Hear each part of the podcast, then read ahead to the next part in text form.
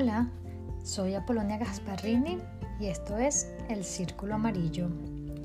Hoy tenemos el episodio número 5 donde el tema a conversar el día de hoy eh, me lo pidieron por mis historias en el Instagram del Círculo Amarillo y em, me preguntaban cómo mantener la llama del amor en la pareja. Bueno, esto me sorprendió un poco porque no soy ni especialista en pareja ni tengo tantos años casada, pero eh, me pareció una buena idea compartir mi experiencia y, lo que he aprendido durante ocho años de matrimonio. Justamente hoy estamos cumpliendo ocho años desde que nos casamos. Y bueno, me pareció eh, bien interesante que me hayan hecho esta propuesta de tema y, em, y estando de aniversario pienso que es como una buena momento para contarles un poco mi experiencia y lo que yo he podido aprender y, sacar de todos estos años junto a mi esposo. Así que, bueno, primero que nada, Ricardo, feliz aniversario, 8 años, te amo mucho. Y le quería contar, hice una lista, em, una pequeña lista de, de como que las cosas que rescato durante estos 8 años de matrimonio. Eh, bueno, mm, algunos de ustedes sabrán mi historia con Ricardo. Nosotros nos conocimos a principio de año del 2012, en enero, y nosotros nos casamos eh, un 18 de diciembre del 2012. Entonces, uno de los puntos que coloco es que no hay tiempo estipulado para casarse. Obviamente la sociedad te tiende a llevar a que debe ser, primero tienes que tener mm, cierta cantidad de años de noviazgo y luego eh, te decides, decides en casarte, ¿no? Nosotros en nuestro caso, eh, cada uno vivía solo, los dos estábamos seguros que queríamos estar por el resto de nuestras vidas juntos y em, no, no veíamos como el por qué no casarnos, si era algo que deseábamos, algo que deseábamos desde el amor y, viendo una proyección a futuro que la persona que quizás para muchos es acabas de conocer, eh, esa persona que acabas de conocer la querías en tu vida. Eh, nosotros cuando comenzamos a nuestro noviazgo, eh, comenzamos a vivir juntos creo que al mes. Entonces, sí, no teníamos mucho tiempo de noviazgo, pero créeme que viviendo con la persona casi un año, eh, puedes llegar a conocer más que tener un noviazgo de cada quien en su casa por cinco años. Lo considero porque viví, he vivido las dos experiencias. Entonces, mm, mi primer punto es que no hay un tiempo estipulado para casarse, simplemente si las dos personas considera que se aman, que quieren estar juntos y, y que quieren unir sus vidas, pues háganlo, no tienen por qué esperar. Em, nuevamente es mi opinión, por mi experiencia. Otro, otro punto que he comprobado durante estos ocho años es que el amor va creciendo y transformándose con el tiempo. Bueno, y cómo no, si todos lo hacemos, ¿no? Ninguno de nosotros somos los mismos de hace 10, 15 años. Entonces, el amor en pareja también va transformándose y creciendo. Em, esto hay que aceptarlo y hay que tenerlo muy presente en nuestra conciencia porque a veces esperamos cuando empezamos una relación con alguien o cuando nos casamos, esperamos que siempre va a ser ese, ese tipo de relación como al principio. Recordemos que al principio nos estamos conociendo, estamos, eh, todo es nuevo, la persona es nueva, el olor es nuevo, su cuerpo es nuevo, entonces estamos pasando por una etapa alta de, descubrimiento y, este, y es importante tener en cuenta que bueno, que una vez que uno conoce algo es como cuando te mudas a un nuevo país, empiezas a conocer la ciudad, bueno, pasa también con la pareja, después ya conoce los callejones, conoce los atajos, así como con la pareja, y tienes que ir eh, teniendo en cuenta que ese amor va a ir creciendo y transformándose, pero no quiere decir que sea algo negativo, es algo bueno porque el amor va madurando a medida de que las dos personas van también madurando y creciendo y entendiéndose porque también recordemos que las parejas que se nos presentan en la vida muchas veces son nuestros maestros y son nuestros espejos que nos reflejan cosas que nosotros no logramos ver de nosotros mismos. Entonces, siempre hay que estar viendo esta, esta transformación y crecimiento donde ambos vamos a reflejarnos eh, temas que quizás no logramos ver de nosotros y todavía necesitamos un poquito eh, trabajarlos o traerlos a la conciencia para mejorarlos. Entonces, eh, tener en cuenta que el amor crece, se transforma, pero siempre es para bien. Incluso si las relaciones se terminan, siempre es para bien porque esa relación, por más que se haya terminado, te trajo algún aprendizaje. Muchas veces no lo vemos eh, como ahí mismo apenas la relación termina, pero con el tiempo que vamos madurando, obviamente, podemos eh, ver hacia atrás y, recordar, aunque ya entendí qué me trajo esta, esta relación, qué me enseñó, qué me dejó y qué me quitó.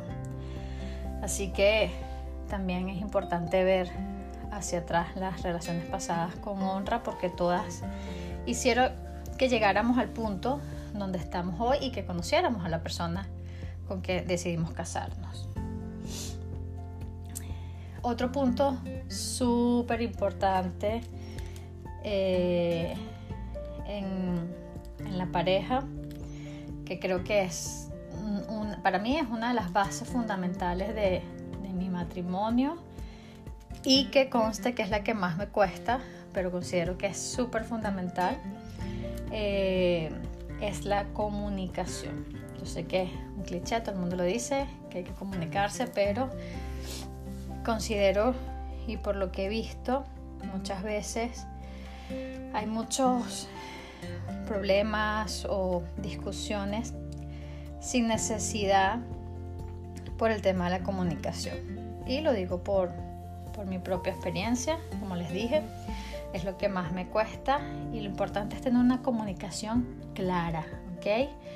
Em, hay que comunicarnos desde, desde el amor, desde adentro, no, con la rabia, no con el rencor, no con lo que en ese momento quizás estemos sintiendo de emociones negativas, sino tratar de calmar la mente y esas emociones y comunicarle a tu pareja qué es lo que estás sintiendo, cómo lo estás sintiendo, eh, por qué estás pensando eso. Y muchas veces al, lograr sacarlo de, de ti, comunicarlo, primero el problema se vuelve más pequeño de lo que pensabas y segundo, logras no caer en este círculo vicioso de asumir. Entonces, yo no conté algo y asumo que eh, cerró la puerta antes que yo saliera porque no quería que yo saliera, por ejemplo, ¿no? Eh, y resulta que no es así, cerró la puerta porque no vio que yo iba a salir, pero ya yo estoy asumiendo que él no quiso que yo saliera y ahí ya la historia es muy distinta. Entonces, el hacer ese esfuerzo de comunicar eh, desde el amor lo que estás sintiendo o pensando te va a ahorrar muchos malos momentos porque cuando tendemos a asumir algo, obviamente lo tendemos a asumir hacia lo negativo, no lo positivo. Entonces esto es algo donde yo he trabajado mucho porque mi manera de, de ser cuando crecí era obviamente guardándome todo lo que sentía. Y mm, a pesar de que siempre em, lo podía hacer notar por mis gestos, donde, como les comenté en un podcast pasado, que me decían que era malcriada, bueno, lo hacía eh, notar con mis gestos, pero no lograba verbalizar, no, no lograba que saliera lo que sentía en ese momento. Entonces, esto es algo que agradezco que mi relación con Ricardo me ha ayudado a, a trabajar porque para él es muy importante que yo, que hablemos, que comunique cómo me siento, qué me pasa, en vez de tragármelo.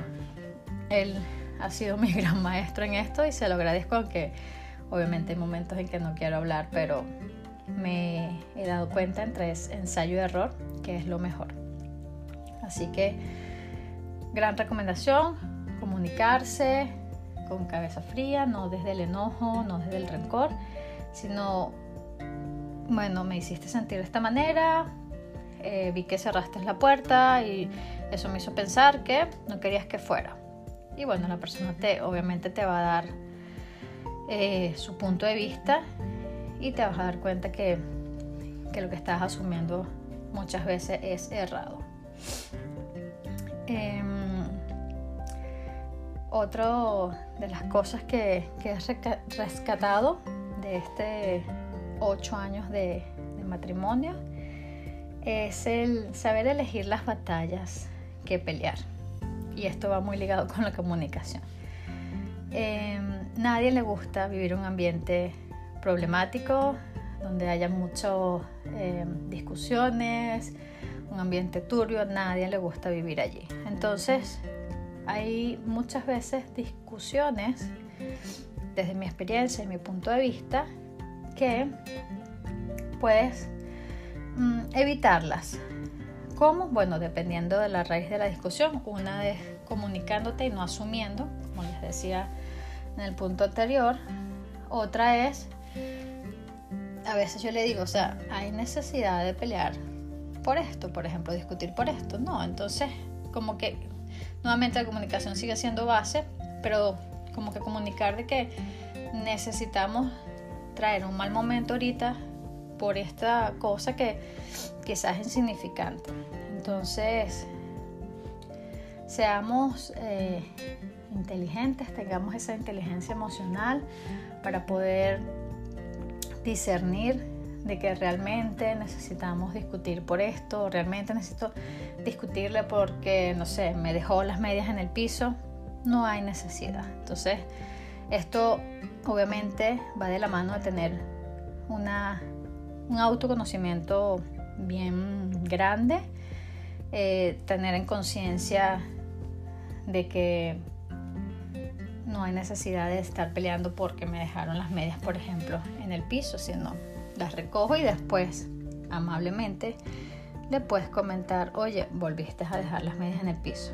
Es muy distinto a que pegar cuatro gritos y decir, me dejaste las medias en el piso. Entonces, por eso comento de que hay que saber eh, elegir las batallas, entre comillas, a cuales queremos enfrentarnos para, bueno, para nuestro beneficio a la final, porque, porque es ahí donde, donde también es una de las claves, no, vivir en un ambiente donde estamos eh, con muchas peleas y tormentosos, porque nadie se siente a gusto, ni tú te sientes a gusto, ni tu pareja, ni las personas que están alrededor. Entonces, eso también lo rescato y de hecho, este fue un consejo de una amiga hace mucho tiempo. Bueno, el año pasado yo creo. Otro de los temas es explorar en pareja. Considero que debemos tener la apertura, que también es un tema que a mí me ha costado porque quizás muchas veces mi ego eh, se hace presente y no quiere como dar su brazo a torcer. Pero siempre estar abierto, tener una mentalidad abierta para explorar en pareja. cualquier, cualquiera que sea el tema que tu pareja o que tú también puedes traer a la mesa para eh, que tengan una nueva aventura o tengan un nuevo hobby o dependiendo de lo que sea, ¿no? una nueva experiencia como pareja. Entonces, eh, siempre estar abiertos a, a esas cosas que a tu pareja le gustaría explorar, conocer, hacer y eh, obviamente desde el, amor y desde, desde el consentimiento, que tú tengas consentimiento, o sea, que, digas que sí eh, para realizar esa actividad. Muy importante no hacer las cosas por complacer al, al otro, sino hazla desde tu amor y tu respeto también, para que esto no afecte. De hecho, este tema del consentimiento lo hablo mucho en mi taller de sexualidad consciente porque es un punto súper importante para nosotros y eh, como seres humanos dar el consentimiento desde el amor y no desde el, miedo de que tu pareja te deje porque eso puede afectarte eh, energéticamente bastante. Entonces el estar abierto a las posibilidades de nuevas experiencias con tu pareja. Eh, quizás nunca has ido a escalar y piensas que escalar es horrible y simplemente no, no, no, no, no. Ni siquiera has dado la oportunidad y el chance y quizás para tu pareja es importante realizar esa actividad. Bueno, te, te invito a ser un poco más flexible, a llegar a un punto intermedio, nuevamente comunicándote diciendo que no voy a escalar el Everest, pero quizás puedo escalar, no sé, 100 metros o, o puedo acompañarte, si para ti es importante te acompaño, pero no escalo. O sea, comunicarse y ver, llegar a un punto intermedio donde los dos estén de acuerdo y se sientan bien. Y esto del punto intermedio, bueno, lo pondría como un subpunto de este punto, porque considero que todos los problemas o situaciones que en las parejas se presenten, siempre se puede llegar a un punto intermedio. Obviamente hay cosas que uno no está dispuesto a renunciar y eso también se puede conversar con la pareja. Pero la mayoría de las cosas yo diría que siempre se pueden llegar a un punto intermedio. Entonces es importante conversarlas con la pareja si hay algo, situaciones, momentos o cosas que te hacen sentir están sobrepasando tus límites, no te sientes cómoda, hablarlo con tu pareja y tratar de llegar a un punto intermedio donde los dos, ¿ok? Los dos estén satisfechos con el resultado. Y esto me lleva al siguiente punto, que es sobre el equilibrio entre dar y recibir.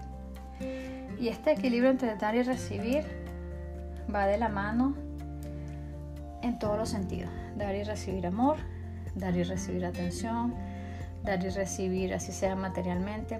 Siempre tiene que haber un equilibrio. Y esto lo aprendí cuando hice mi, formación, mi formación en constelaciones familiares, donde Hellinger habla mucho de uno de los órdenes del amor en pareja. Es el equilibrio entre dar y recibir.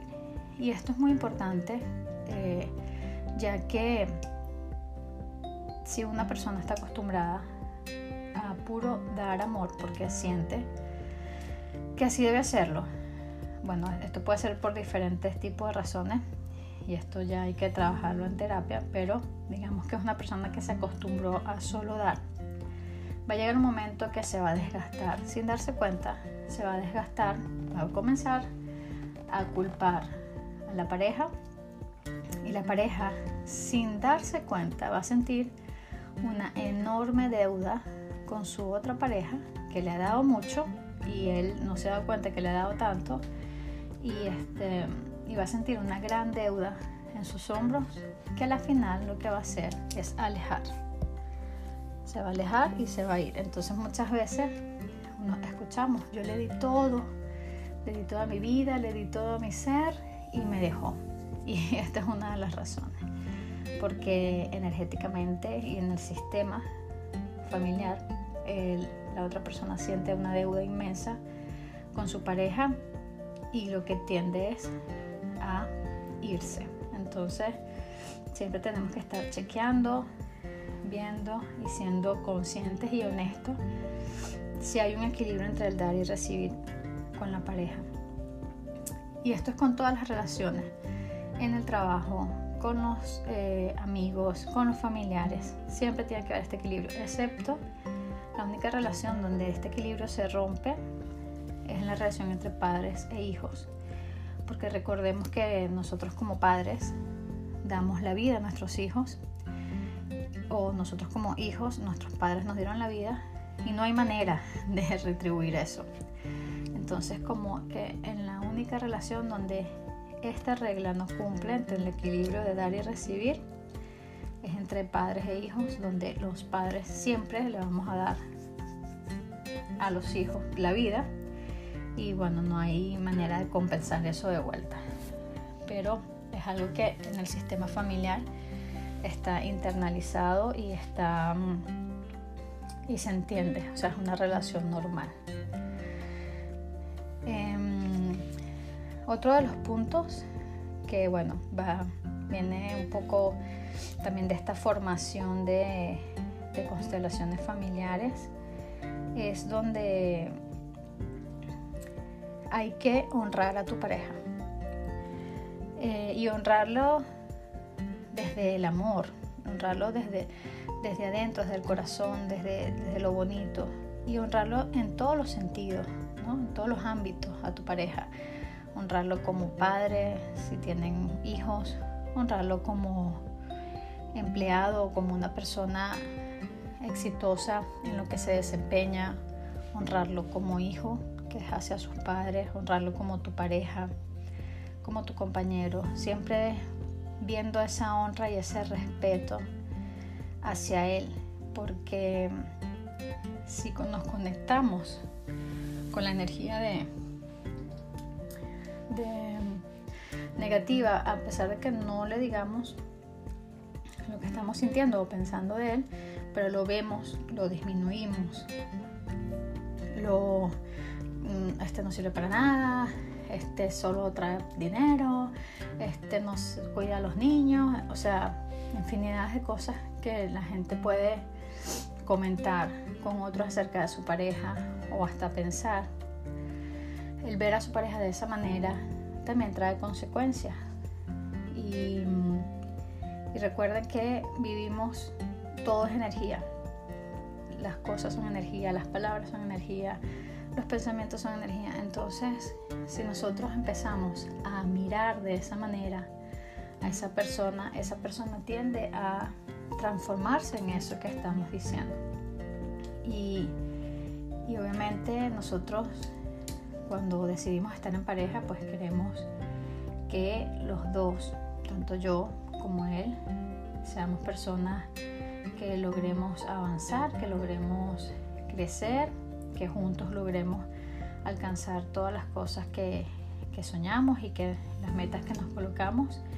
Y si comienzas a verlo desde una deshonra, desde un punto donde te parece que, que no es positivo, todo es negativo, pues obviamente también vas a deteriorarlo a él como persona y la relación también se va a deteriorar. Entonces es muy importante verlo desde la honra y el respeto, pero desde tu corazón, no solo de palabras, sino realmente sentir ese respeto y esa honra por ese ser que está a tu lado en ese momento y, y que está compartiendo contigo su vida. Recordemos eso, ¿no? No es que solamente yo me casé con él, él esa persona también está compartiendo su tiempo y su espacio contigo. Y bueno, creo que la última que, les voy a comentar, para mí es, eh, es primordial, pero desde de última, me parece muy fundamental, es que para que puedan ocurrir de una manera equilibrada todo lo que les comenté anteriormente, tiene que haber eh, algo, una pieza muy fundamental, y es que tengas un amor propio muy grande. Es muy importante eh, tener, amarte y tener ese amor en equilibrio hacia ti. Tienes que saber lo que son los límites y tenerlos claros. Entonces para eso necesitas tener un autoconocimiento grande sobre tu persona, saber cuáles son tus límites, saber cuánto vales tú, tu valor, tu amor y todo lo que puedes entregar y recibir. Eso necesitas tenerlo muy en cuenta para poder tener una relación eh, estable, equilibrada y que, como me, me sugerían, cómo mantener esa llama, bueno, desde el amor propio, empezando desde el amor propio y después, eh, como con todos los tips que les comenté sobre la comunicación, sobre el honrar a tu pareja, eso va a hacer que el amor vaya creciendo y transformándose para bien. Van a ver momentos de crisis como en todo, en toda relación hay momentos de crisis, eso es normal, pero en esos momentos hay que recordar por qué yo decidí casarme con esta persona, porque decidí pasar el resto de mi vida con ella y tener claro realmente desde el amor si la salida, cuál es la mejor salida. Ustedes entenderán cada uno como sus em, situaciones y sabrán cuál es la mejor salida en ese momento, pero siempre siendo honestos y equilibrados, no solamente desde el egoísmo, es muy importante. Así que el amor propio y el autoconocimiento es súper fundamental para que puedas llevar una relación sana y duradera. También esto lo aprendí en estos ocho años, entonces agradezco también a mi esposo por haber em, haya pasado lo que haya pasado durante estos ocho años, seguir allí em, a mi lado apoyándome y siendo un soporte fundamental para mi desarrollo, mi autoconocimiento y mi expansión. Así que esto es lo que puedo rescatar de mis ocho años de matrimonio. No tengo, como digo, muchos años ni soy experta en pareja, pero siento que son puntos importantes que me han ayudado a seguir en pareja y a seguir deseando estando en pareja con mi esposo. No ver eh, otra opción, sino cada día eh, colocar más sueños y más metas en común para, bueno, como decimos, ya a los 80 y algo, cada quien vuelva al, al, mundo espiritual y, y que sea un momento donde vayamos los dos juntos. Así que muchas gracias por escucharme. Si tienes alguna duda o comentario, lo puedes dejar en mi Instagram o a través de, estas eh, aplicaciones donde puedes dejar los comentarios sobre el podcast. Muchas gracias y que tengas un buen día.